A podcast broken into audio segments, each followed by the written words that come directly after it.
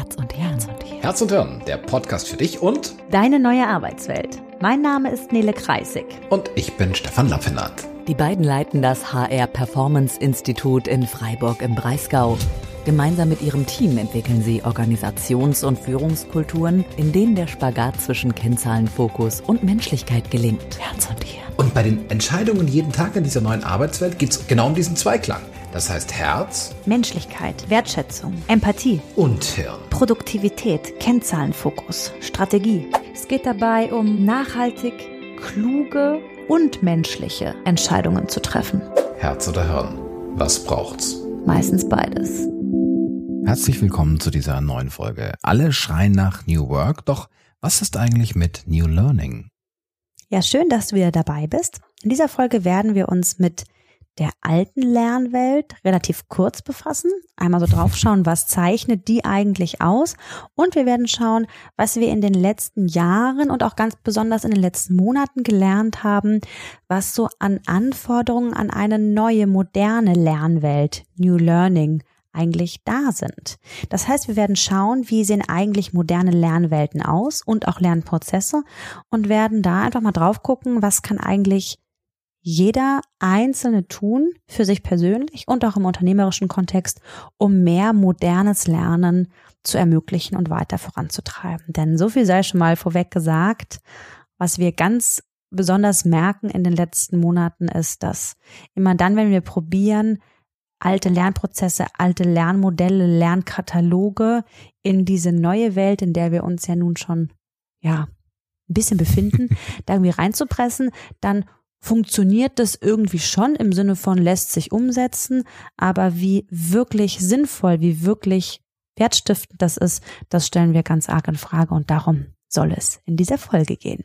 Ja, altes Lernen, neues Lernen. Wenn ich an altes Lernen denke, dann, dann, ich glaube, ich habe da sogar mal ein Foto gepostet. Ich hatte mal eine Zeit lang Lehrauftrag an der Hochschule in Offenburg und da waren halt logischerweise die Seminare dann auch dort gewesen. Und da habe ich nach Jahren mal wieder so eine grüne Tafel gesehen und Kreide. Und ich habe auch so, ich habe sofort ein Foto für Facebook gemacht. Denn das war für mich eine so, eine so spannende Reise in die Vergangenheit zum Thema, ja, altes Lernen, wie, wie ich lernen gelernt habe und wie auch ganz viele unsere Teilnehmerinnen und Teilnehmer lernen gelernt haben. Und an diesem Lernen, ich meine, die Tafel ist jetzt ja nur das, ja, das, das Ding, was ich sehen kann. Was hängt da, also wie, wie sind wir eigentlich lerngeprägt? Und wenn ich an Lernprägung denke, dann denke ich an Nachhilfeunterricht. Ich denke an, an Dinge, die du dir irgendwie ins Hirn reingekloppt hast. Die haben das ja früher Bulimie-Lernen genannt. Vor der Prüfung reinwürgen ins Hirn und dann zur Prüfung rauswirken. Ja, und auch irgendwie unfassbar negativ behaftet, oder? Ich muss noch lernen. Mhm. Und wie viel Unfreiwilligkeit, und darüber möchte ich jetzt gar nicht diskutieren, wie sinnvoll oder das nicht ist, in der Schule gewisse Fächer zu haben, die man nur mal belegen muss. Dazu habe ich auch meine ganz persönliche Meinung. Ähm, da mal drauf zu gucken, wir sind mit einer sehr unfreiwilligen Lernkultur viele Jahre im Kontakt gewesen ne, und sind es einfach auch oft immer noch. Ich muss lernen. Mhm. Und Lernen ist irgendwie oft verhaftet, sagt man verhaftet? Kann man sagen? Danke. Ähm, als etwas, was nervig ist, anstrengend ist, worauf ich auch überhaupt gar keine Lust habe, was aber irgendwie sein muss, ne? Mhm. Ja, es gibt ja auch diese, diese total coole Geschichte, ich weiß nicht von wem sie ist, der meinte so, ich bin als, ähm, ich bin als Prof an der Hochschule und habe da gerade Prüfungen abgenommen und ich habe da zwei Studis erwischt beim Unterschleif, so hieß es ja. Ich glaube, heißt heute auch noch. Das Wort kenne ich nicht. Äh, bescheißen. Das kenne ich.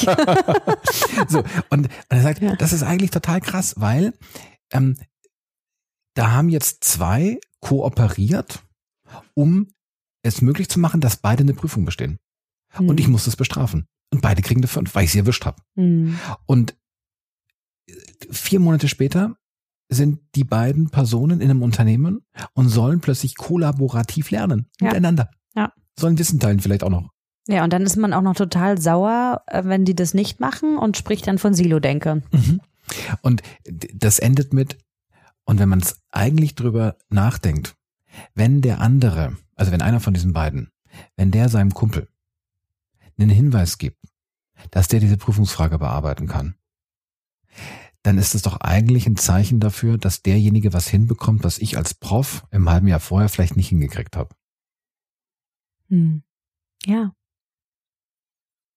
Wie sieht das jetzt in der Unternehmenswelt aus?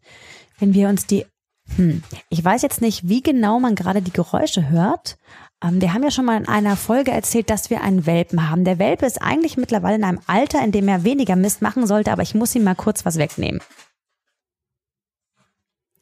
Ja, ähm, ein ganz spannender äh, Live-Moment gerade, denn was hier gerade stattfindet, ist Zwergpudel lernen. und auch hier ähm, ganz kurzer Exkurs, weil mich das wirklich gerade sehr beschäftigt, so als ähm, ja eigentlich mittlerweile schon Junghund-Besitzerin, äh, ist so auch dieses Thema altes Lernen in Bezug auf Hunde und neues Lernen in Bezug auf Hunde auch ganz interessant. Da gibt's nämlich auch sehr ja moderne Ansätze. Und jetzt hat der Welpe gerade etwas äh, geklaut, was er nicht klauen sollte. Und jetzt ist es natürlich ganz logisch zu sagen, hey, hier ist ein unerwünschtes Verhalten und ihm dann eine Alternative anzubieten und nicht nur das alte wegzunehmen, was er jetzt nicht mehr benutzen soll. Also, wenn ihr es jetzt hier so ein bisschen rumrumpeln hört, hier wird jetzt gerade gespielt mit Gegenständen, die ähm, spielbar sind. Aber zurück in die Unternehmenswelt. ja. Was in der Unternehmenswelt ist es ja auch doch manchmal so, dass da, da werden Dinge gelernt, die man gar nicht lernen soll. Ja, definitiv. Und es werden vor allen Dingen Dinge, die man eigentlich lernen möchte, auf die man wirklich Lust hat, die werden aus irgendwelchen Gründen nicht ermöglicht. Mhm. Und ähm, ja, da ist mir tatsächlich was ganz Spannendes passiert. Der Aha-Moment. Ja, war für mich tatsächlich ein ganz interessanter Moment. So vor sechs, sieben Wochen habe ich äh, hier im Süden von Baden-Württemberg in Karlsruhe habe ich ein Training gegeben. Und zwar war das eins der ganz wenigen öffentlichen Trainings, die ich im Jahr gebe. Es war ein Thema, was ich unglaublich gerne mag. Es ging darum, wie eigentlich junge Talente im Mittelstand ähm, gefördert und ans Unternehmen gebunden werden können. Also etwas, was so aus meiner Perspektive eine sehr hohe Relevanz hat und ja, ich mag das Thema irgendwie. Und da passierte was, tatsächlich was ganz Interessantes, denn es war so ein Eintagesseminar und da waren jetzt Teilnehmende aus unterschiedlichen wie gesagt, mittelständischen Unternehmen dabei. Und ich merkte, irgendwas ist hier komisch und ich konnte das nicht so richtig, nicht so richtig greifen, bis wir dann so in so eine Art Vorstellungsrunde, wo ich das auch einfach transparent gemacht habe, so ne in Richtung, hey, wie seid ihr gerade hier und erzählt mal, warum wollt ihr gerade nicht hier sein? Und einige dann einfach wirklich antwortet mit, ja, mein Chef hat mich geschickt. Eine andere Dame sagte, ja, ich musste dieses Jahr noch eine Weiterbildung machen, ähm, um auf irgendwelche Punkte in irgendeinem System zu kommen. Und dann habe ich mir halt jetzt die ausgesucht. Und für mich, die ja da einfach äh, dieses Thema unfassbar cool findet und auch ein großer Fan von Freiwilligkeit im Lernen ist. Also es waren so drei, vier in dieser Truppe, die, wo einfach klar war, die sind hier nicht freiwillig. Und das muss ich gestehen, hat mich echt ziemlich genervt. Ich merkte, dass mich das gerade nervt, weil ich nicht begreifen kann, wie heutzutage in Unternehmen noch solche Rahmenbedingungen da sind, dass sowas überhaupt möglich ist. Ein, mein Chef hat mich geschickt oder ein, ich muss noch irgendwelche Punkte vollkriegen, deshalb musste ich noch irgendeine Weiterbildung machen. Das ist für mich, ich meine, ich freue mich, dass die Menschen da sind, ne? bitte nicht falsch verstehen, aber das ist für mich ein so unglaublich großer Werteverzehr, der da stattfindet. Und das, ja, war für mich so ein Aha-Moment im Sinne von, hey, Moment mal, sind wir eigentlich gerade in so einer in so einer Zwischenphase, ne, wo die alte Lernwelt des, mein Chef hat mich geschickt und ich musste hier irgendwas noch aussuchen, vielleicht gar nicht mehr in das passt, was, was heute sein kann und vielleicht auch sein sollte. Mm, aber dazu habe ich jetzt mal eine Frage. Wenn jetzt es heißt, mein Chef hat mich geschickt. Jetzt gibt es ja zwei Möglichkeiten. Möglichkeit eins. Der Chef hat mich geschickt und hat mir nicht den Sinn erklärt, warum ich das machen soll. Also hat mir keine Chance gegeben zu verstehen, warum ich das tun sollte. Okay. Behebbar. Man kann den Sinn erklären. Aber was ist denn eigentlich, wenn ich den Sinn erkläre und die Person geht nicht? Und wenn wir jetzt mal gerade nicht irgendwie, keine Ahnung, von der Excel-Schulung, sondern wir haben ja auch einfach Dinge, die, die müssen gemacht werden. Und die Leute haben keinen Bock drauf. Was mache ich dann? Ja, ist ganz interessant, was du sagst. Ich habe einen Artikel zu dem Thema New Learning ähm, in der Plattform Xing veröffentlicht. Und da gab es tatsächlich einen Kommentar äh, zu genau dem, was du gerade sagst. Und zwar schrieb da jemand ähm, so drunter, ja, aber warte doch mal, es muss doch einfach auch möglich sein, dass ich als Chef, dass ich meine Mitarbeitenden auf äh, Trainings schicke, wenn es nun mal verdammt nochmal Kompetenzen gibt, die diese zu erwerben haben. Wo ich auch sage, ja, das ist natürlich nachvollziehbar, dass gewisse Positionen, und in dem Fall waren das Ausbilderinnen und Ausbilder, und dass die wissen sollen, wie man junge Talente findet, fördert und bindet. Also, dass das eine eine Fähigkeit, eine Kompetenz ist, die es zu erwerben gilt, darüber müssen wir gar nicht diskutieren. Meine Frage ist, oder anders, anders gesagt, meine These ist, wenn bei den, bei dem Teilnehmer in diesem Fall ein Ich wurde von meinem Chef geschickt bleibt, spricht das von einer Haltung. Und wenn es mir gelingt als Führungskraft und das, um jetzt gar nicht so viel vorwegzugreifen, ne, aber in Entwicklungsgesprächen, in regelmäßigen Feedbackgesprächen Lernfelder aufzuzeigen, durch Feedback, durch Kompetenzanforderungskataloge oder was auch immer wir im Unternehmen haben, dann ist es ja völlig logisch, dass daraus auch Schulungsbedarf entsteht. Also auf jeden Fall, das muss ja sein. Ich glaube aber, dass wenn sowas gemeinsam besprochen wird und auch vielleicht auch mit einer fragenden Haltung von Seiten der Führungskraft, also im Sinne von, wo siehst du deine Lernfelder, wo äh, kannst, wo möchtest du dich weiterentwickeln, dass dann auch nicht ein Gefühl von, ich wurde von meinem Chef geschickt mhm. entsteht. Und wenn die Person im Training sitzt und sagt, mein Chef hat mich geschickt, Entschuldigung, dann ähm, ja, gehe ich davon aus, dass das so bei der Person angekommen ist, ob es ja. so gemeint war oder nicht. Aber diese Diskussion hat, ähm, ich pack den Link nochmal in die Shownotes, äh, hat in diesem, in diesem Xing Insider Artikel stattgefunden. Ähm, ja, kann ich nachvollziehen. Denn ja, ich finde auch, dass wir in unserer Rolle als Führungskraft haben wir die Aufgabe, Personalentwicklung zu betreiben. Das haben wir ja mittlerweile viel stärker als noch vor 10, 20 Jahren, als Personalentwicklung aus der Personalentwicklungsabteilung ähm, kam. Heute ist ja die Anforderung an Führungskräfte, genau diesen Schritt mitzumachen. Aber bitte nicht im Sinne von, ich schicke dich auf ein Seminar. Aber das, ja, das mal so als kleinen Exkurs. Das hat auf jeden Fall viel in mir, ja, so in, in Gang gesetzt, gedanklich, ne, dass ich mir einfach immer wieder diese Frage stelle und die beschäftigt uns ja auch in unserem, ja, in unserem Beruf sehr stark, hm, wie eigentlich diese alte Lernwelt in das passt, was ist. Und wir kennen so viele Unternehmen, wo es zum Beispiel so Seminarkataloge gibt. Seminarkataloge, die es teilweise seit 10, 15 Jahren gibt. Da wird auch immer mal wieder was ausgetauscht. Aber das ist irgendwie so eine Katalogwelt und da wird dann irgendwie was rausgesucht. Ist das noch zeitgemäß? Weiß ich nicht. Da bin ich, da bin ich zwiegespalten, denn der Seminarkatalog, also wenn es das Einzige ist, und dann wird es, glaube ich, und das ist aber für mich generell, sobald etwas dogmatisch betrachtet wird, wenn es, ähm, wenn der Seminarkatalog eine gewisse Aktualität erfährt und, und das ist, glaube ich, genau das Spannende an der Sache, ich ähm, habe sofort auf gedruckt reagiert, weil ich dachte, Alter, gedruckt heißt, da ist echt ein ganz schöner Vorlauf und es ist halt eine ganz heftige Stabilität drin. Und ich hatte vor zwei Wochen hatte ich ein Gespräch gehabt und ähm, da meinten die, ja, also Seminarprogramm 2021, das steht jetzt schon. Bitte melden Sie sich im März 2021 für das Programm 2022. Also ein, eineinhalb Jahre später. Und dann ist irgendwie, glaube ich, sechs Wochen später Closed Shop und dann ist es durch. Und das finde ich dann tatsächlich echt fies, wenn dann ja quasi in so einem geschlossenen System gearbeitet wird. Genau, und das ja, das ist, das ist auch so das, was ich in Frage stelle.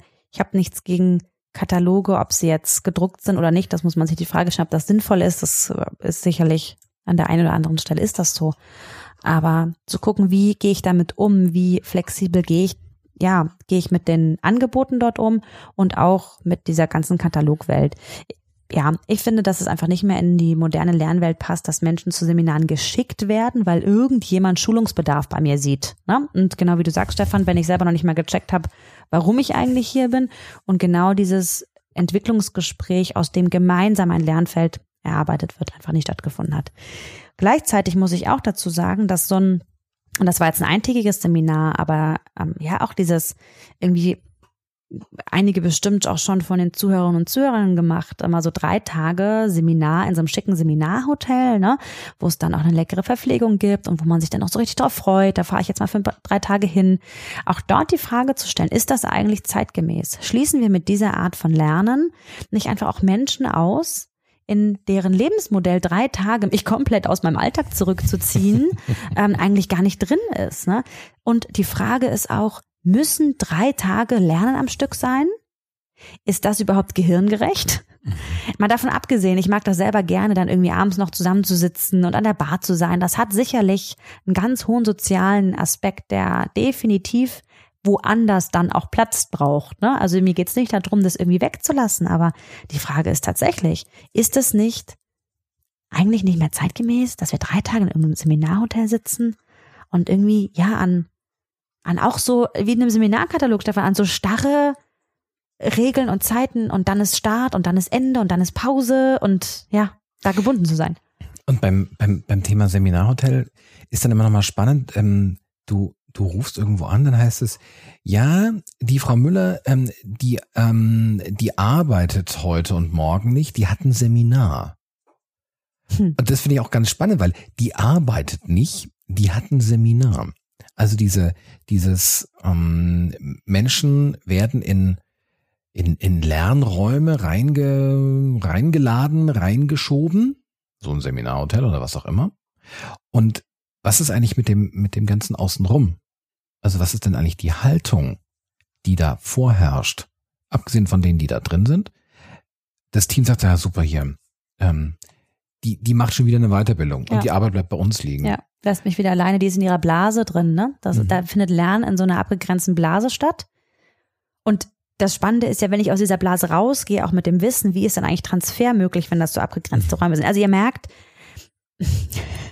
ja, wir sollten uns unbedingt die Frage stellen, wie wir auch was für Elemente aus der alten Lernwelt und da ist definitiv gibt es Seminare, wo es völlig sinnvoll ist, den in einem Katalog zu haben. Es ist, mhm. gibt definitiv Seminare, wo es völlig sinnvoll ist, tagelang in einem Seminarhotel zu sein. Die Frage ist, ob es Sinn macht, davon ein bisschen weniger zu haben und zu gucken, ja, wo wir da auflockernd wehren können. Worum geht es eigentlich? Eine neue Lernwelt, die muss jetzt irgendwie geschaffen werden. Die Frage ist, wie kann das jetzt eigentlich sein?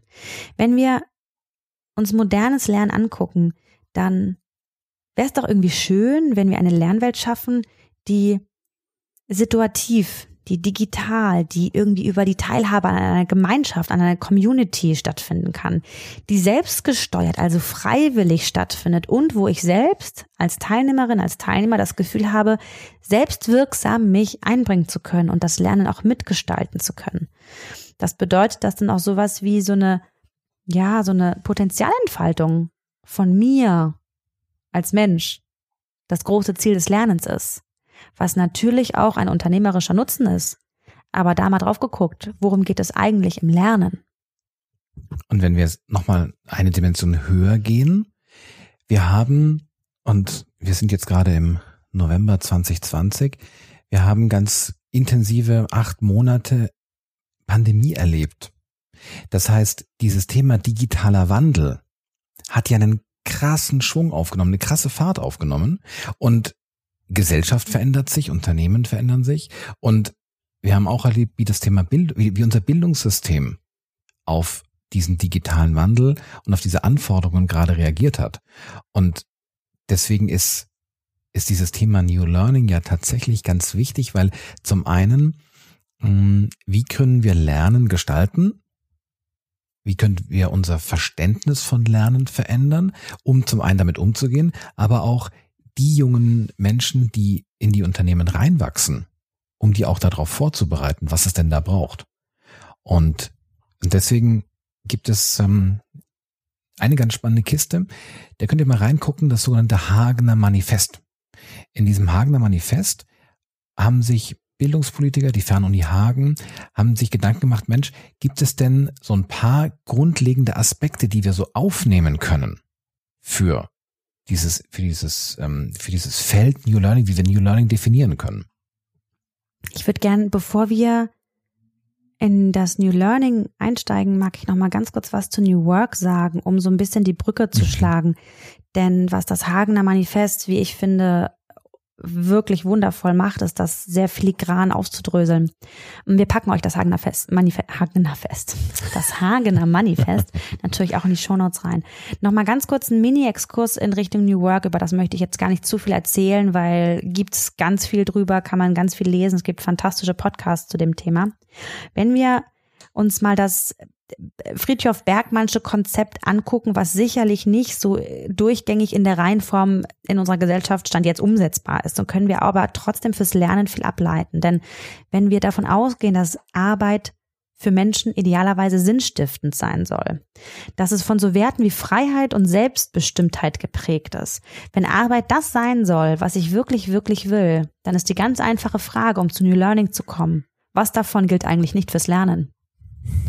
Und meine Antwort ist, alles davon sollte fürs moderne Lernen gehen und gelten. Und da mal drauf zu schauen, hey, wenn Lernen auf einmal sinnstiftend sein soll, wenn Lernen von Werten wie Freiheit und Selbstbestimmtheit geprägt ist, wenn Lernen das sein soll, was ich persönlich wirklich, wirklich will, wie cool wäre das? Und wenn das jetzt im, im, im Gemeinsamen mit dem Unternehmen stattfindet, dann äh, bin ich davon überzeugt, dass wir sowas wie Potenzialentfaltung als sehr logische Konsequenz haben werden und dadurch auch im nächsten Schritt eine hohe, einfach auch unternehmerische Relevanz im Sinne von mhm. Ken Kennzahlen. Ne? Also auch hier wieder jetzt diejenigen, die den Podcast schon ein bisschen hören, wir, der heißt bewusst Herz und Hirn, weil wir einfach davon ausgehen, dass es immer beides braucht, ne? Und auch im Lernen drauf zu gucken, wo ist eigentlich die nötige Dosis Herz, wo ist die nötige Dosis Hirn? Und gerade fürs Lernen, hey, braucht's unbedingt beides. Und ich mag's mal ganz platt formulieren, ohne Herz lernt das Hirn nicht. Ja, und andersrum genauso. Weil wenn ich an die, also auch hier wieder, ich muss ja nur ganz vorne der Schule anfangen. Also bei welchen Lehrern habe ich gelernt? Ja. Die Lehrer, die ich mochte, wo ich den Lehrer mochte und die es geschafft haben, mich emotional fürs Thema zu begeistern. Und jetzt, jetzt greifen wir es ins Heute, schaffen wir es, wenn ich einer Kollegin, einem Kollegen was erkläre, schaffe ich es den emotional, schaffe ich es das Herz anzusprechen. Ja. Und das finde ich, das muss immer zuerst kommen, weil wenn die Emotion nicht da ist, wenn ich keinen keinen Sinn, keinen Bezug habe, dann höre ich dir, glaube ich, auch einfach nicht richtig zu. Also erst Herz, dann Hirn. Wer sagte das? The brain runs on fun? War es Gerhard Hüther? Äh, Hüther oder Spitzer? Spitzer, ich glaube, es war Spitzer, ja. ja. Ja. Und wir wollen mit euch und dieses Manifest ist wirklich sehr lesenswert und wir wollen da gar nicht so in die Detailtiefe reingehen und die gesellschaftspolitische, sondern auch wirklich wieder in dieses Thema Transfer reinzudenken. Und was kann ich konkret für mich mitnehmen? Und dieses Manifest fängt an, der erste Punkt heißt, New Learning bedeutet lebenslange Bildung. Lebenslang im Sinne von, es hört eben nicht nach der Schule auf. Und dann gibt es einen ganz spannenden Nebensatz. Dazu gehört auch informelles Lernen informelles Lernen eben nicht das Lernen, das in einem festen Setting, in einem Online-Kurs, wo ich mich um 14.30 Uhr einklinke, in einem Seminar, wo ich um 9 Uhr auf einem Stuhl sitze. Sondern? Dazwischen. Und das ist genau der Punkt, dass ich, mh, mm, dass ich aufmerksam bin. Ein Kollege, ich spreche gerade mit einem Kollegen und der sagt, hier, das können wir so und so machen. Und da dann dran zu bleiben sagen, ah, okay, spannend, noch gar nicht gehört, erklär mal. Das informelles Lernen. Ja. Und jetzt hier direkt in den Transfer reinzugehen, wie oft nutze ich informelles Lernen im Sinne von auch einfach neugierig zu sein, zu fragen, hey, wie machst denn du das? Fragen zu stellen. Und es gibt ja ganz viele wunderbare Social Media Kanäle. Es gibt, wie, wie viele coole Antworten bekommst du, wenn du bei Twitter eine Frage stellst? Mhm. Oder in Facebook-Gruppen, ja. zu welchen Themen auch immer, ne? Also da, wo man wirklich merkt, wie auch Community-Lernen funktioniert. Das ist ja großartig. Und das Abgefahrene an informellem Lernen ist, dass es aus mir heraus stattfindet. Das heißt, jetzt gehe ich in die Unternehmensschiene rüber. Welche Möglichkeiten schaffe ich eigentlich als Unternehmen, dass informelles Lernen stattfinden kann? Dass in einem Unternehmen bekannt ist, wer etwas weiß, Wissensträger sichtbar machen dass Menschen die Möglichkeit haben, sich zu vernetzen. Dann gucken wir mal auf den zweiten Punkt. New Learning fördert Chancengerechtigkeit. Und da geht es unter anderem um dieses Thema, Umgang mit digitalen Medien allen, allen Schichten, allen sozialen Komponenten, allen Zugang zu geben zu neuem Lernen. Oder überhaupt zum Lernen. Auch das, was ich vorhin sagte, so mit den drei Tagen im Seminarhotel sein. Sorry, wenn ich zu Hause zwei Kinder habe, ist das vielleicht gar nicht für mich möglich, da dabei zu sein. Mhm. Ne? Also da wirklich drauf zu gucken, wem geben wir eigentlich die Möglichkeit, was zu lernen und aus welchen Gründen sind gewisse Lernformate dann gar nicht erreichbar. Und da finde ich, hat gerade ja unsere moderne Welt einfach nochmal, ja auch einfach mal ganz andere Möglichkeiten, ganz andere Zugänge. Gerade ich, und da finde ich, steckt gerade ganz viel Magie auch einfach in dem Thema Online-Lernen drin. Dass eben, ja, Lernen nicht beschränkt ist und wird auf diesen, den, den Seminarhotelaufenthalt, sondern dass ganz viel über andere Wege lernbar ist. Punkt Nummer drei. Das ist gefühlt eigentlich ein Klassiker. New Learning stellt den Lernenden in den Mittelpunkt. Geht nicht um den Lehrer, die Lehrerin, sondern um Lerner. Und auch hier wieder, ich finde, das ist was ganz Altes. Also wenn ich an meine Trainerausbildung von vor ganz vielen Jahren denke, dann haben wir auch schon damals darüber gesprochen. Aber jetzt auch wieder in moderner Welt gedacht. Wie können wir eigentlich Lernumgebungen gestalten, auch im Unternehmen, wo Menschen in ihrer Geschwindigkeit an dem Punkt, an dem sie gerade stehen, ansetzen können, lernen können, einsteigen können, in Entwicklungsprozesse. Und wie kriegen wir es hin, dass Wissensträger, und das ist, das ist, ich finde, das ist ein, ein Klassiker. Du hast jemanden im Unternehmen, das ist ein Fachexperte für etwas und der hat so viel im Kopf. Ihr könnt gerade meine Hände nicht sehen, die sind ganz weit auseinander. Sie sind sehr weit auseinander. und, und wie kriege ich das hin? Weil ich brauche das Wissen in der Breite. Wie kriege ich diese Person in die Lage versetzt, dass die ihr Wissen gut weitergeben kann. Und zwar nicht mit den großen Eimer ausschütten, sondern tatsächlich, wo steht die Person? Wo steht der andere?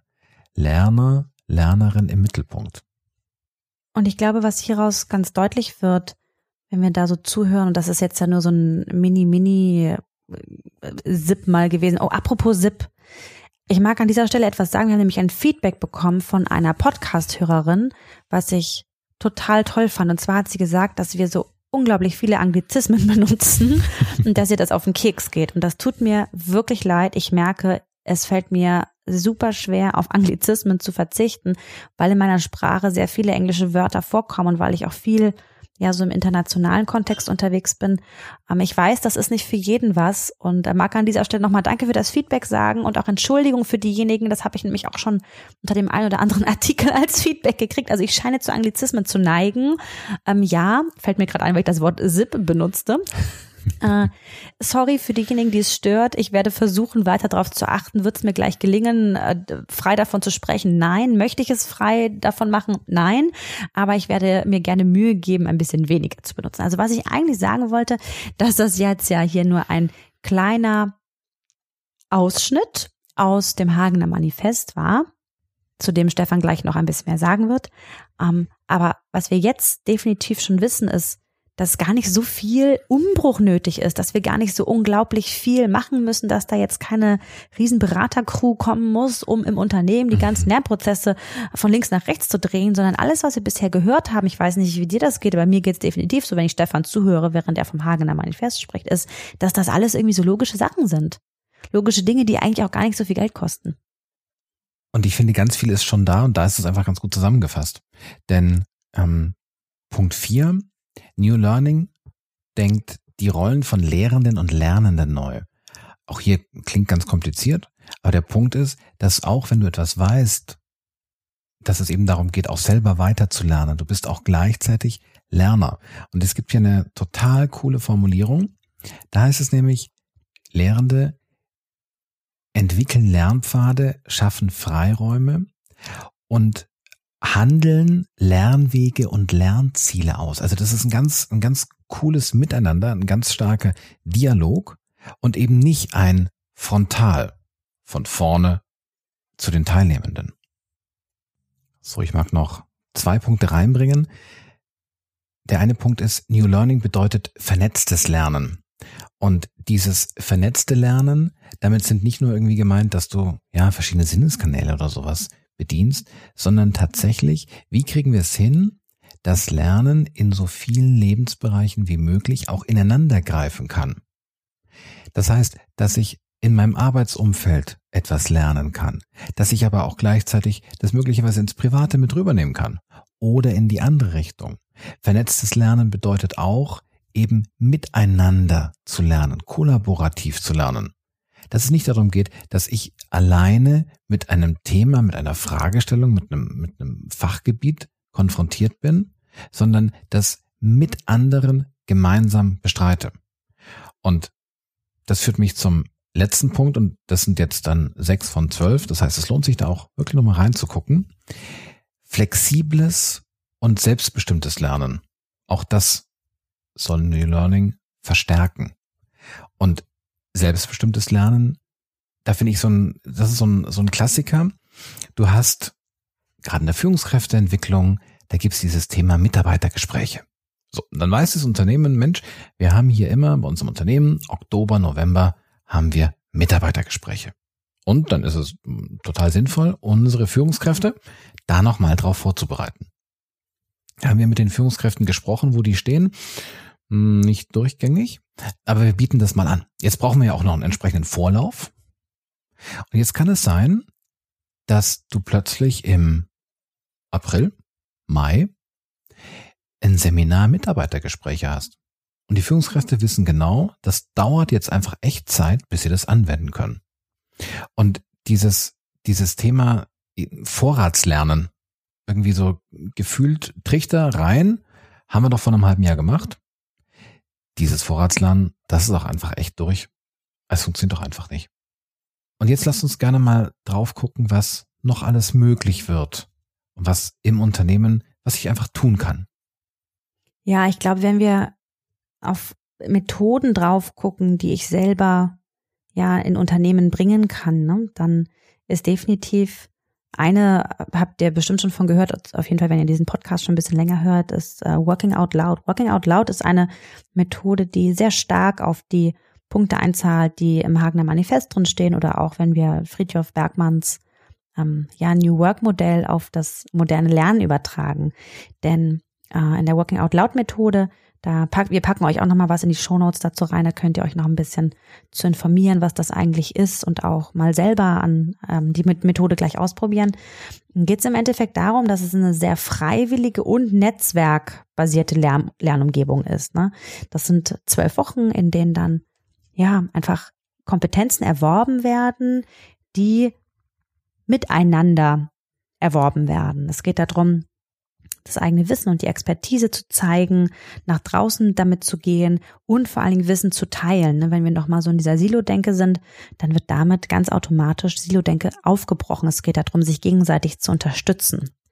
Es geht außerdem darum, das eigene Netzwerk größer zu machen. Also wirklich mal dahin zu gehen, zu sagen, hey, wie kann ich eigentlich mir ein Netzwerk, was mit meinem Lernthema zu tun hat, aufbauen, was wirklich funktioniert?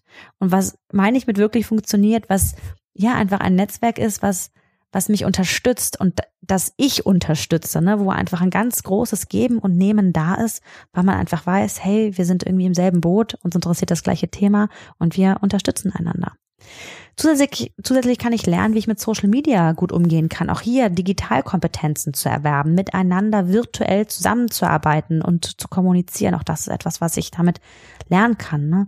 Und ähm, ein ganz wichtiger Thema in der Work in der Working Out Loud Methode, ein ganz wichtiges Thema in der Working Out Loud Methode ist es, dass ich mir selber aussuchen kann, woran ich arbeite. Was ist mein Lernziel? Und nicht das, was mein Chef mir sagt, meine Chefin mir sagt, sondern was möchte ich lernen? Worin möchte ich besser werden? Ne? Und dann geschieht da was ganz Tolles. Ich spreche deshalb gerade von Working Out Loud, weil es etwas ist, was jeder selbst ausprobieren kann. Das kostet kein Euro Geld. Das ist eine Methode, die kann ich kostenfrei einfach mal ausprobieren und kann selber somit ja eine moderne Lernkultur für mich entwickeln und die damit ja auch, wenn ich darüber spreche, ein bisschen weitertragen. Ne? Also das ist definitiv etwas, was, was sehr auf diese moderne Lernwelt einzahlt. Eine andere Möglichkeit ist tatsächlich auch sowas wie, ja, mal so ein, so ein netzwerkbasiertes, community-basiertes Lunch and Learn oder äh, Coffee and Learn oder was auch immer. Jetzt rede ich schon wieder Englisch, aber das ist ja nun mal auch Englisch. Ähm, ähm, ins, ins Unternehmen zu bringen, ne? da mal zu sagen, hey, lass uns doch regelmäßig, wir haben so viele Menschen bei uns im Unternehmen, die so viel Wissen haben zu Themen und lass uns das doch nutzen und in einem regelmäßigen Setting einfach, ja, für andere zur Verfügung zu stellen in einem, in einem solchen Lunch and Learn. Wir selbst haben im März ja angefangen, eine Lunch and Learn Community, die sehr öffentlich ist, ne? können wir euch auch gerne noch mal was in die Shownotes zu packen. Da machen wir jeden Mittwoch ein kostenfreies, einstündiges Mittagspausen-Lernformat, was Spaß bringt, wo mittlerweile über 500 Menschen in der Community zusammengekommen sind, die alle zu 200 Prozent freiwillig dabei sind. Ne? Da mhm. sagt keine Führungskraft, ey, geh mal in die Lunch and Learn Community, sondern die sind einfach da, weil sie Spaß dran haben, weil sie neugierig sind, weil sie lernen wollen. Das sind alles Themen in dieser Lunch and Learn Community, wo es um die moderne Arbeitswelt geht. Das heißt, das ist etwas, wo Menschen selber sagen, hey, da möchte ich lernen und ganz wichtiger Punkt, community-basiertes Lunch and Learn bedeutet, ich habe auch die Möglichkeit, was reinzubringen. Das heißt, wir bieten dort eine Plattform, wo einfach jeder auch selber was zeigen kann. Und das kann man eins zu eins in Unternehmen machen. Selber zu sagen, hey, lass uns doch unsere Kolleginnen und Kollegen nutzen, um ein solches Format auf die Beine zu stellen. Auch das, ja, ist ein sehr modernes Lernformat. Es ist eine Stunde es ist virtuell von allen Standorten weltweit möglich. Das ist ganz witzig. Ich habe letztens, letzte Woche war das, habe ich mit einer mit einer Beratung gesprochen. Da ging es um dieses Lunch and Learn. Da sagte ich, ja, das ist doch großartig, weil da können ja, also wir haben Lunch and Learn schon mit 2000 Menschen gemacht. Ne? Also das geht riesig. Und da sagte sie, dass das diese Zahl hatte sie vorher noch nicht gehört, meinte, ja super, da können wir ja alle hier am Standort Hamburg das mal machen. Dann sage ich, ja, aber wir können auch, also das Lunch and Learn, das war früher am Standort Hamburg, aber eigentlich können wir das jetzt deutschlandweit machen und wenn wir es mal richtig verrückt sehen, können wir das sogar weltweit machen.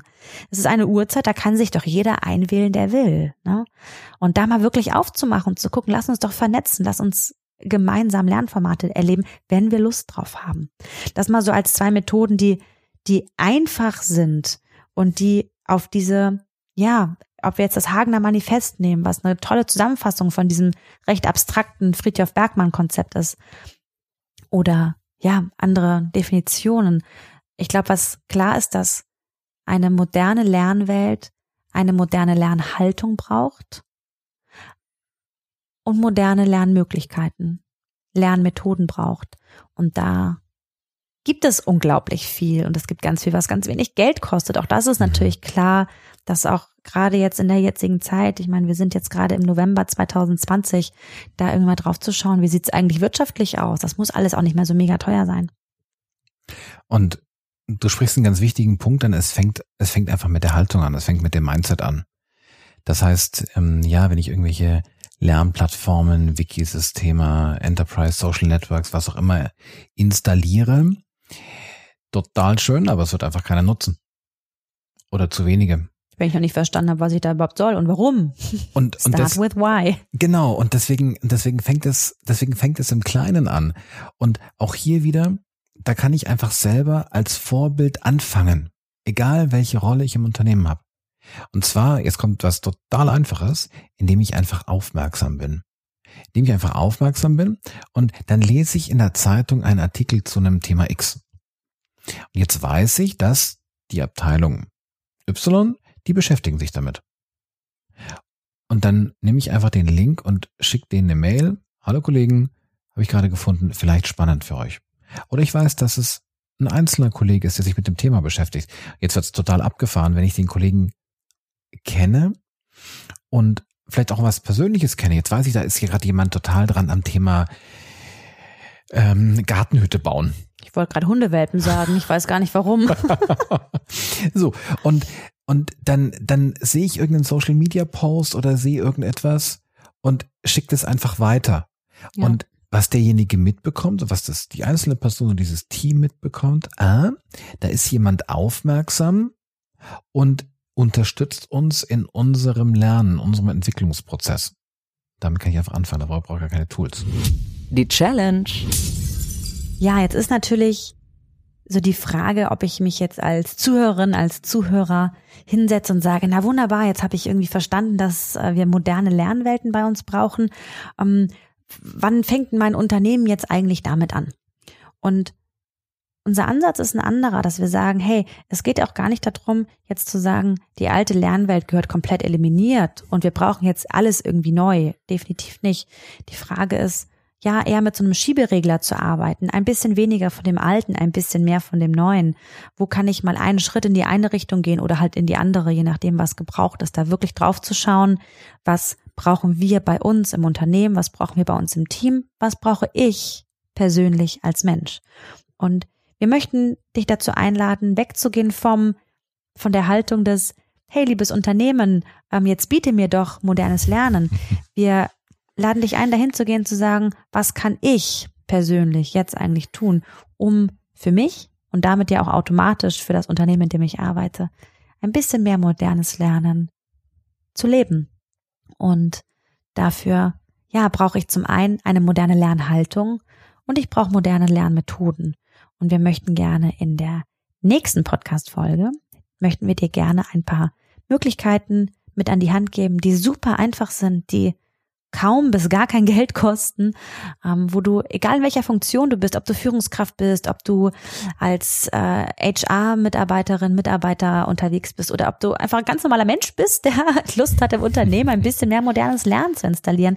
In der nächsten Folge geben wir dir ein paar Tipps dazu, was du konkret machen kannst, um ja, die Lernwelt bei euch im Unternehmen, um der vielleicht so einen neuen Anstrich zu geben.